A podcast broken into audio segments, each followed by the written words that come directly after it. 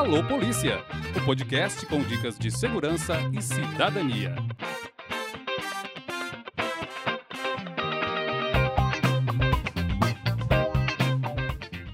Olá, ouvintes, muito bem-vindos ao Alô Polícia, nosso podcast com dicas de segurança e cidadania. Eu sou Marcos Cavalcante, jornalista há mais de 12 anos e policial civil do estado do Ceará 7. Trabalhei com jornalismo policial nas redações de jornais locais cearenses. Também fui assessor de comunicação da Secretaria da Segurança. Resolvi, por meio desse podcast, conciliar as duas profissões para que você se mantenha bem informado e não seja vítima de golpes ou converse conosco sobre temas relacionados à cidadania. O foco do nosso trabalho é este fazer com que você consiga ter mais segurança no trabalho, em casa ou mesmo acessando a internet. E no nosso segundo podcast, estamos aqui com o inspetor Paulo Marcos, mais conhecido como Paulão. Ele é bacharel em administração, também bacharel em direito e trabalhou por anos com informática, desde o primeiro computador ligado na televisão. É, ele é do tempo do disquete e do monitor verde. É, e do tempo também que ser nerd era ser feio e hoje é sinônimo de gente inteligente e descolado. E no nosso segundo podcast aqui vamos conversar sobre crimes virtuais.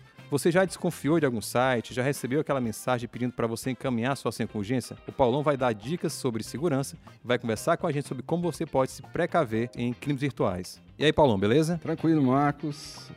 Tudo bem? É, agradecer aí o chamado, né? É um prazer muito grande estar aqui com vocês, estar aqui com os ouvintes, né? Para ajudar todo mundo a evitar esses tipos de problemas que hoje estão causando muita dor de cabeça né, a consumidores, a empresas, a sociedade como um todo. Perfeito. Só lembrando aqui que em 2017, 68 milhões de brasileiros foram vítimas de crimes virtuais. O Brasil, em 2019, também é o terceiro em ranking de ataques cibernéticos. Paulão, é, você, durante a sua atividade policial, né, você pertenceu ao Departamento de Inteligência da Polícia Civil, teve algum crime cibernético que tenha chamado agora a sua atenção, assim, para a gente servir de alerta já para começar? Existem vários. Eu participei já de algumas investigações tanto no DIP como em outros departamentos que eu trabalhei, né? que o crime virtual, ele, a gente se pergunta o que é um crime virtual. Né? O, crime, o crime virtual, ele engloba todas as atividades criminosas que são realizadas por meio de computadores ou, de, ou da, da, internet. Né? Podem ser empregados diversos métodos, ferramentas, né? Com, existem nomes técnicos para isso, que é o phishing, vírus, os spywares, engenharia social, que hoje está sendo muito utilizado. Mas, resumindo esse termo técnico todo para o nosso ouvinte, para ficar mais, mais tranquilo de entender, qual é o objetivo? São ferramentas para roubar dados pessoais ou praticar fraudes. Certo, maravilha. Um resumo muito bem interessante. É, e desses crimes virtuais, né? Tem algum que você tenha se destacado, assim, em termos de, olha, é interessante que a gente leve para o nosso ouvinte esse material de alerta, porque a gente está chegando agora fim de ano e a internet é um dos meios mais utilizados para as compras, né? Um dos meus, é o meio que mais cresce, na verdade, se a gente for olhar a parte de, na nossa economia no Brasil, é o meio de compra que mais cresce.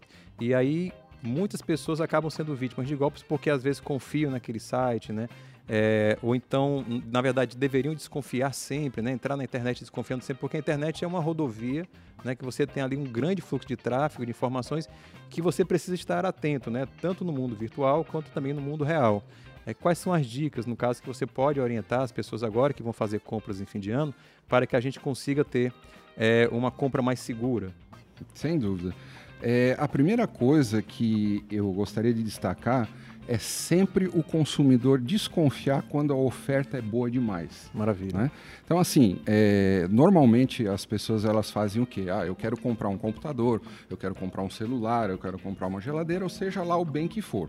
Então, mais ou menos você tem uma ideia do valor desse, desse bem que você quer adquirir. Né? Então, o, o, crime virtual ou, ou a brecha né, que os criminosos se utilizam é o que? É jogar uma oferta que seja muito atrativa, praticamente irrecusável. Então, se hoje eu estou querendo comprar, por exemplo, um MacBook de 10 mil reais e entro numa rede social, que é um ponto que é interessante, que eu quero voltar a falar especificamente sobre isso, você vai lá e vai ver um, um computador por 6 mil reais. Nesse instante, você olha, olha, oferta boa, você clica nesse, nesse banner, né? Pelo nesse impulso, né? anúncio, né? pelo impulso. Você é direcionado a um site que é exatamente igual ao da loja oficial, né? Mas lembrando que estamos falando de um site falso. e que você só vai conseguir identificar por, por onde? Erros de português, uma letra diferente na barra de endereço. Né? Prestar sempre atenção se o site ele possui o HTTPS que ele faz com que a tua conexão seja mais segura. Né? Então hoje existe uma, uma grande rede social ainda muito utilizada que dentro delas eu ainda não, não tenho exatamente as informações do porquê que isso ainda persiste há um bom tempo. Ela promove anúncios dessa natureza. Então, grandes varejistas brasileiros, né, você vê o banner, você acredita piamente que é uma oferta desse varejista e você vai lá e acaba sendo vítima de um golpe. É, você falou, inclusive, num ponto bem, bem interessante. Prestar atenção sempre, né? A gente estava conversando é, antes da hora de gravar esse podcast que você quase que caía no desses eu fui, golpes. Eu né? fui, quase, eu, eu, eu quase, fui, né? Eu trave, fui né? vítima pra, quase duas vezes. Quase duas vezes. É, uma delas foi até na própria rede social. Eu cliquei né, para ver o, o que, que era, para ver que oferta era, e só consegui identificar por conta desses detalhes que, que eu comentei aqui com os nossos ouvintes. São erros de português, erros de formatação. O que, que são erros de formatação? Você olha para a página, você sente que, não, que tem alguma coisa que está fora do lugar. Né? ou uma frase mal encaixada, ou um alinhamento que está desfeito, ou o endereço, né? Às vezes a empresa termina com um S e o, o falsário substitui por um Z. São detalhes que você precisa prestar atenção para não cair nesse golpe. Tem essa observação, né, no caso dos nomes e tudo. E um detalhe que você chamou bem, bem interessante é essa parte que justamente é o S e o Z é o que a gente chama de, de domínio, é isso não? Exatamente, é o domínio do site. É, Todo aquele, site... é o nome de fantasia do site, né? Exato, é como se fosse o endereço da sua casa. Né? Para uma correspondência chegar na sua casa, é, o correio precisa do endereço completo. Para você chegar num site, você também precisa desse endereço completo, justamente para não entrar em uma outra casa, em outro site. É o nome de domínio. Só lembrando aqui para as pessoas, a questão do crime virtual é ele traz muito do crime real, né? É o estelionatário que está promovendo justamente aquela vantagem para você, é o estelionatário que está fazendo com que você se sinta atraído por uma oferta e compre por impulso e não preste atenção a esses detalhes que o Paulão está falando, né? No caso, eu fui logado num site. Será que esse site é realmente real? Antes de você comprar, né? O que é que você pode observar dentro desse site? Porque você está investindo ali um dinheiro, muitas vezes uma quantia significativa, que você vai ter um prejuízo em dobro, porque para você conseguir localizar essa pessoa depois, né, dentro desse mundo virtual, é bastante complicado, né, Paulo? É demais, é, é muito complicado. Né? É, os sites, normalmente, eles usam desvios de caminho né, para ficar mais fácil para o nosso público entender. Então, você chega no endereço, não é aquele endereço, é a partir daquele endereço você tem que ir para outro, e para outro, e para outro, e para outro, e isso acaba sendo uma pesquisa infinita e fica muito difícil de você chegar. É impossível? Não, não é impossível. Né? A polícia está aqui sempre para ajudar a população, a Polícia Civil né, tem profissionais especializados para fazer esse tipo de atendimento e dar todo, toda essa assistência, mas uma das principais ferramentas é a pessoa analisar muito bem o, qual é a atividade que ela está fazendo ali nesse ambiente virtual. É a falha humana, né? Exato. E a gente também tem, tem, além dessas lojas oficiais, a gente também tem a venda, a compra e a venda de produtos dentro de sites que promovem esse tipo de compra e venda, né? É, eu lembro que recentemente estava se falando, comentando muito alguns golpes que estavam acontecendo justamente dentro dessas redes, né? Você tem algum desses golpes específicos para conversar com a gente, servir de alerta para a pessoa? Até é, é, interessante, porque há mais ou menos uns 15 dias eu trocava ideia com um colega. Né? É, nós, nós não estávamos conversando exatamente sobre isso, mas como nós conhecíamos a pessoa em comum, né? Aí nós tratamos desse caso. O que é que aconteceu? É, é um veículo que é anunciado num desses classificados eletrônicos, né, da, da, que todos conhecem. Esse veículo é cadastrado a um preço X, lá tem o telefone da pessoa para você entrar em contato, tem o nome da pessoa para você entrar em contato. Né? Tudo, até aí tudo bem, não tem problema nenhum. O que é que acontece? Estão aparecendo intermediários que colocam o comprador e o vendedor em um contato, vamos, vamos chamar assim, de um, de um, de um semi-contato. Por quê? Ele vai fazer a ponte entre, esse, esse, entre essas duas pontas e vai contar uma, normalmente uma história triste. Então ele vai dizer o quê? Ele vai falar, olha, eu vou conseguir esse teu carro aqui que você tá, você tá querendo comprar esse carro, né? Do, da, da fulana ou do, do ciclano. Eu vou conseguir baixar o preço dele. Você vai lá, olha o carro, mas é assim. Eles estão se separando, estão passando por um momento difícil. Né? Então não, não converse muito com ele ou com ela, né? porque ele pode até querer desistir de vender esse carro, porque eles estão brigando por conta desse bem e tal. Então vá lá, olhe o carro, mas não, não negocie valor, não fale mais nada, negocie comigo que eu que estou fazendo esse, esse meio de campo. A fazendo pessoa, esse favor para a pessoa, né? É, exatamente. Né? Então, a pessoa, diante dessa história né, muito bem contada, muito bem, bem armada, ela vai até a pessoa que tem o carro, vê o carro, o carro existe, a pessoa existe, mas o que, que ele faz? Ele olhou o carro e vai seguir a instrução desse intermediário. Não fala nada, não comenta nada e volta com ele. No fim da história, o que, que acontece? o intermediário pega o valor da pessoa que quer comprar o carro, fica com ela e não tem negócio nenhum nesse meio.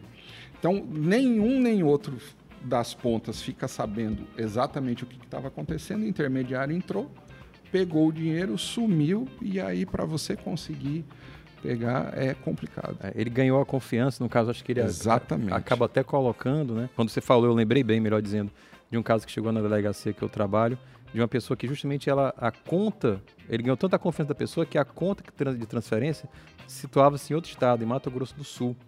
Aí ele fez a transferência para Mato Grosso do Sul e não percebeu que o proprietário do carro era cearense. Os dois estavam conversando, é, eram cearenses conversando, fazendo negociação no estado do Ceará e a conta desse intermediário no Mato Grosso do Sul. Quando a pessoa percebeu que a conta é, havia sido transferida para Mato Grosso do Sul e o, inter, e o proprietário é, havia, havia esperando, estava esperando, na verdade, que a, o valor chegasse na conta dele, entrou em contato com o comprador, foi que os dois perceberam que caíram no golpe. E aí entra uma, uma grande questão, uma grande complicação jurídica até de quem é a posse depois do veículo. Né? É, e um ponto que você colocou muito bem, que é importante a gente frisar, é a questão do estabelecimento da confiança. O estelionatário, né, o crime virtual, o estelionatário sempre praticamente sempre tem um estelionatário por trás. E esses estelionatários, eles são muito bons de conversa. Eles colocam as histórias de um jeito que você acaba confiando, não vou dizer cegamente, mas você confia muito nele e acaba seguindo todos os, os passos que ele te indica, né? E infelizmente, muitas vezes você descobre tarde demais. Então a gente já deu duas dicas aqui no nosso segundo podcast, que é primeiro, você prestar atenção é, nas, nas, entrelinhas do site, né, prestar atenção em dados, como por exemplo um S no lugar do um Z, um Z no lugar do S, se a formatação do site que você geralmente compra, se está ok, entendeu? O caminho que você seguiu, digitar, por exemplo, o site né, no, no, no Google para ver se vai para o mesmo local, vai para a mesma página. E eu queria também incluir uma outra coisa em cima disso que tu está dizendo, de a pessoa, quando for para esse site, testar as funcionalidades. Maravilha. Fazer uma pesquisa, né? coloca um produto e pesquisa, ou clica num produto que está anunciado e vê se realmente ele vai chegar nesse produto. Porque o site né, que, que o, o, o pessoal prepara, ele não vai tão a fundo. Ele é mais uma aparência mas a parte por trás ele não é 100% funcional. Ele é 100% funcional para o interesse do criminoso. Que é fazer a transferência. Que é fazer a transferência. Então, se você clicou, deu um erro, se você fez uma pesquisa de um produto não apareceu, já é um bom indicativo de que você precisa colocar um pé atrás nessa, nessa questão. Maravilha. E o segundo ponto que a gente conversou aqui nesses sites de classificados, né, de compra e venda de produtos, que a gente deve observar, no caso, se tem alguém tentando se passar como intermediário, quais os interesses daquele intermediário para que você preste atenção nele, né? Tem, tem mais algum desses em relação aos classificados? Alguma dica que você queira passar, por exemplo? Uma das coisas que me vem aqui à mente é você sempre evitar pagamentos antecipados. Pagamentos antecipados ou comprar sem ver o produto. Né? O ideal é você marcar num local público. Né? Se você teve, teve até um, uma, um outro caso para ilustrar, uma pessoa fez a aquisição, perdão, uma pessoa havia sido roubado os seus equipamentos fotográficos e ela viu num site de classificados o equipamento dela à venda. Como que ela reconheceu? Por conta da logomarca que ela tinha na, na máquina fotográfica dela. Então ela procurou, ela nos procurou né, na Polícia Civil e nós fizemos essa intermediação desse encontro. Ela entrou em contato, marcou num shopping, né, se mostrando interessada em comprar. E assim nós fizemos. Fomos no shopping, chegaram os criminosos, chegaram, a, a vítima também chegou. Quando eles se encontraram que o criminoso mostrou o produto, ali já estava apresentado o flagrante, nós prendemos essa quadrilha, restituímos né, o, o, equipamento, que eram equipamentos caríssimos, equipamento de foto com lente, máquinas profissionais e tudo, é uma fortuna. Então foi tudo, foi tudo restabelecido na mais perfeita ordem. Por quê? Porque ela procurou os canais adequados para ajudá-la.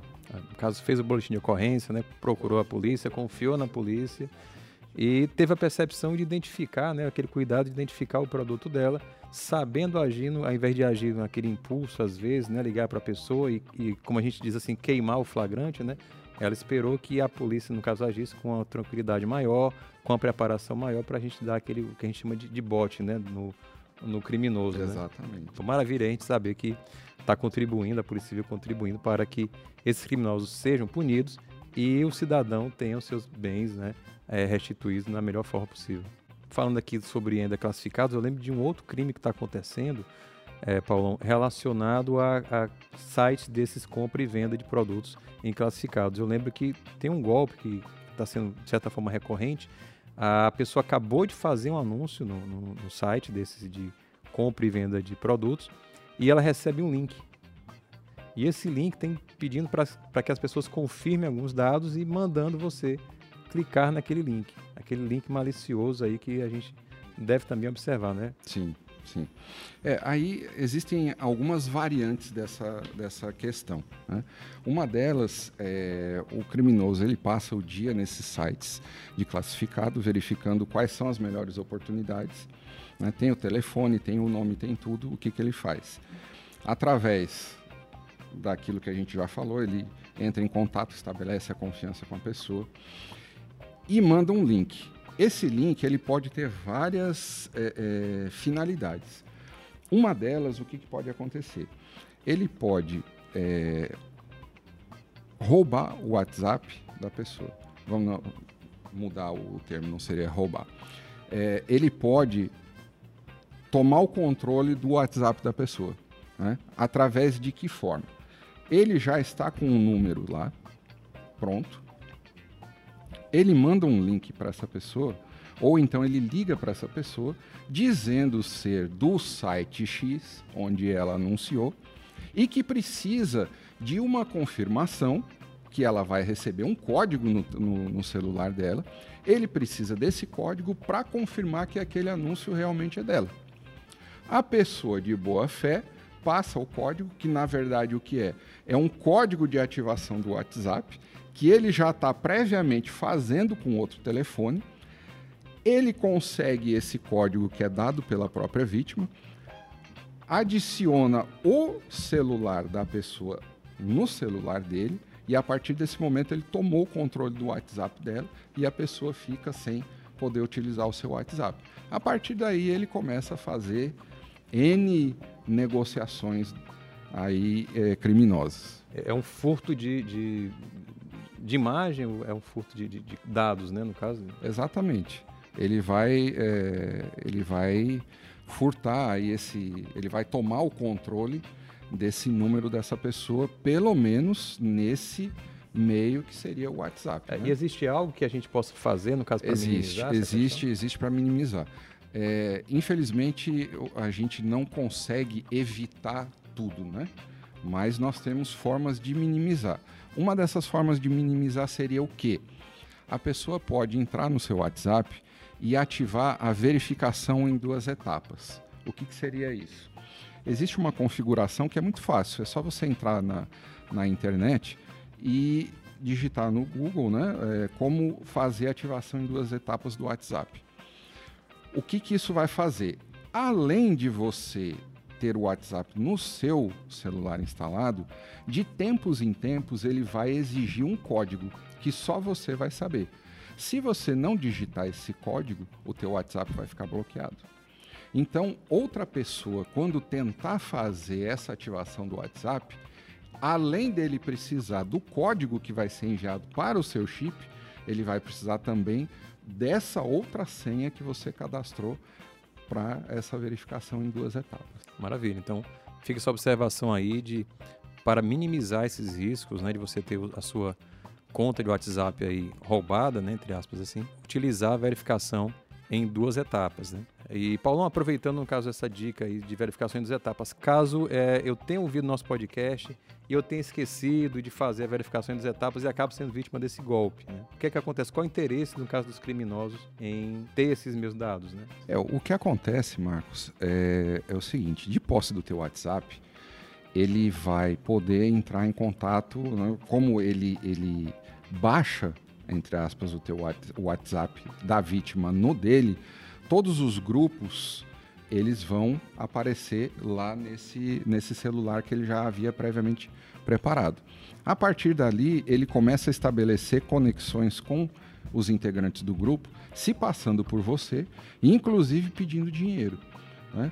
Ou tem muita gente também que, que é uma coisa que eu particularmente não faço no meu telefone, eu não coloco na minha agenda pai, mãe, a irmã, é sempre pelos nomes, justamente para evitar que se alguém tiver acesso aos meus dados, vá saber quem é meu pai, okay? para dificultar.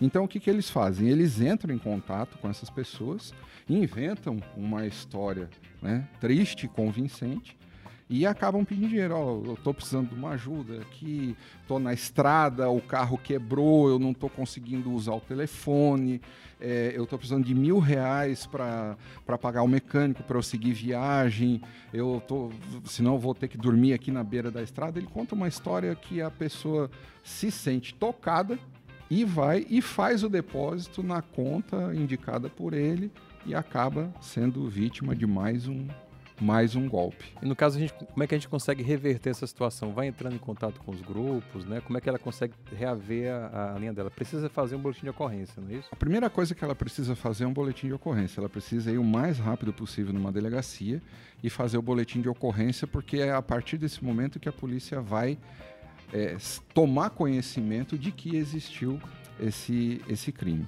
A partir daí, é, a própria polícia vai ajudar o cidadão a fazer a recuperação desse, desse número, né, porque precisa ser feito o mais rápido possível.